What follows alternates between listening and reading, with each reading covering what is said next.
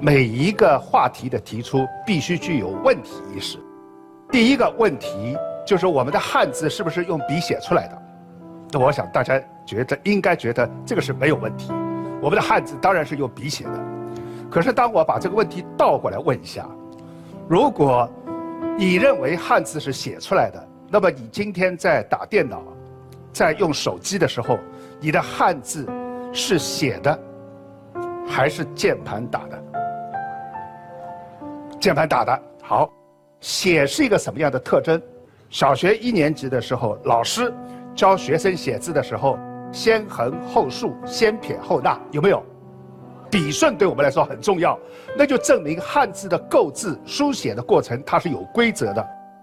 可是我现在想问一问各位，在键盘里面打拼音，你是在书写，还是在拼写？拼写有。有多少在座的同学是用书写在手机上发短信的、发微信的？书写，百分之九十以上是没举手，那就是他应该是拼写占了我们今天对于汉字的认知的第一步，它其实已经起到了一个决定性的影响作用。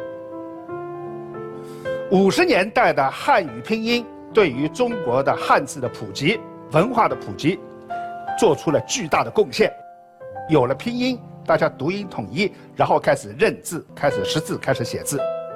在现在，这样的贡献有没有负面的问题？我们今天看到的所有的孩子，学完这个汉语拼音以后，他就用汉语拼音认识了汉字。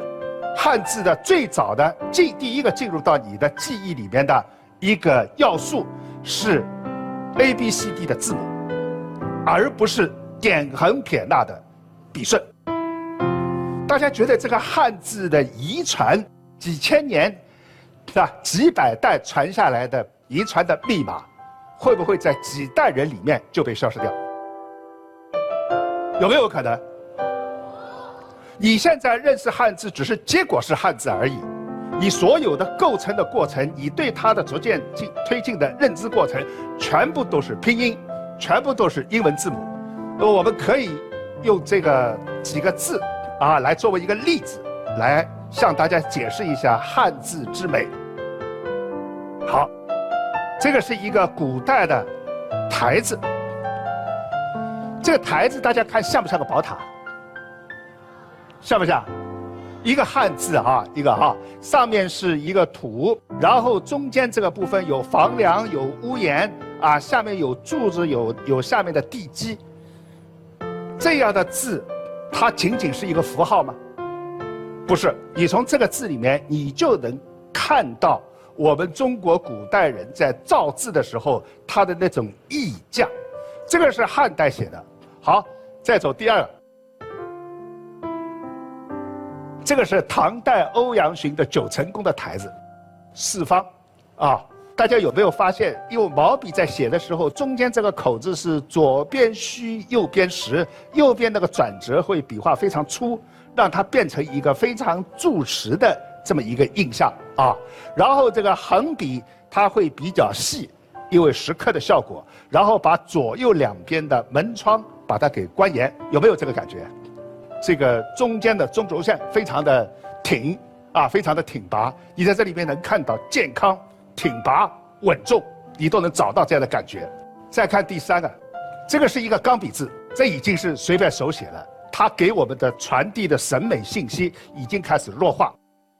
再看第四个，因为要简便，我们就慢慢的开始把它原有的丰富的遗传基因。慢慢就流失掉了。再看第五个，人的因素还有没有了？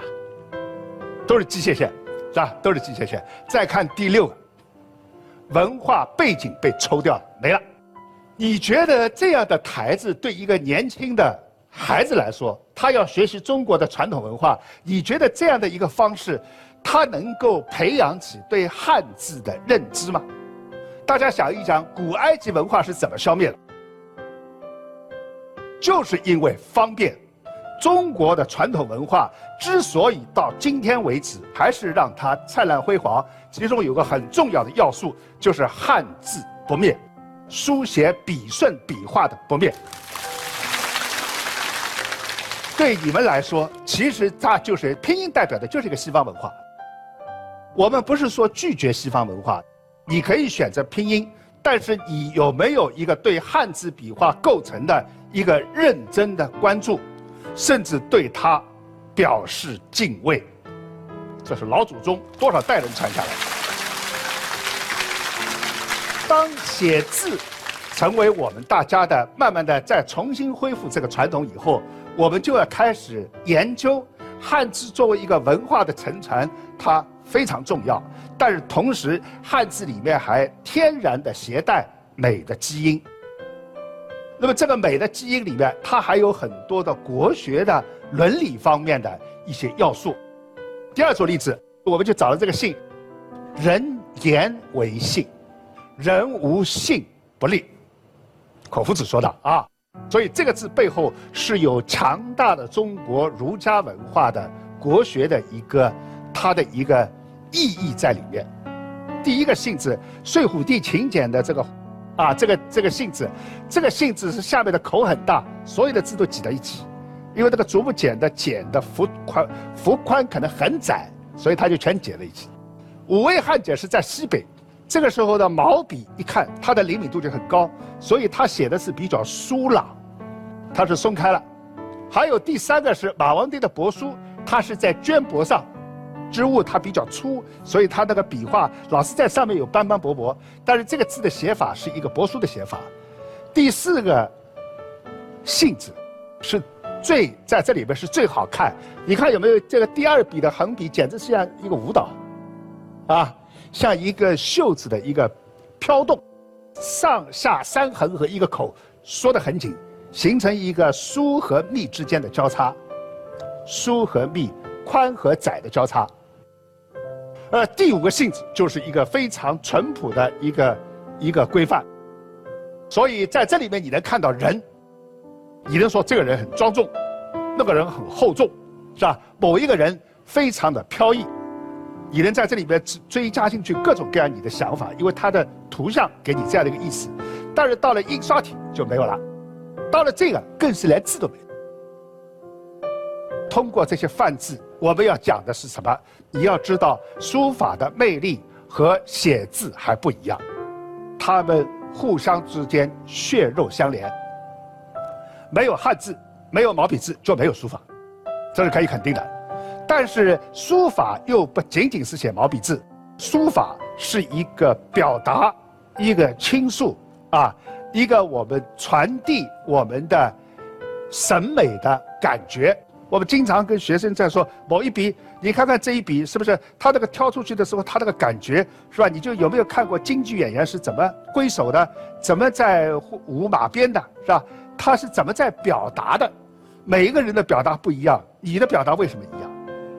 很多情况下，我们在写书法的时候，看书法的时候是看字，不是字。我们把它当做一个很美的造型，很漂亮的一段舞蹈，是吧？很很好的一段乐章，每一笔线条都是我们欣赏的一个非常重要的一个切入口。所以，我们今天讲到最后，汉字和它的书法，当然它有实用和艺术之分。对我们来说，汉字是坚定的、不可动摇的中华民族的精髓。五千年的中国的文化。就是靠汉字承载下来的，汉字是我的根基，是我的传统的最核心的部分。这个汉字是我必须要遵守的、要守护的东西。我说为什么几千年的传统文化要去适应这个科技？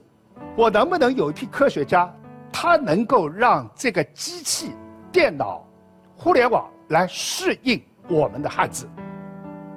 到底是他为我们用，还是我们为他用？所以我觉得这个时候我们特别需要的是坚守，而我们这个传统文化的根基，只要守护，它是千古不灭。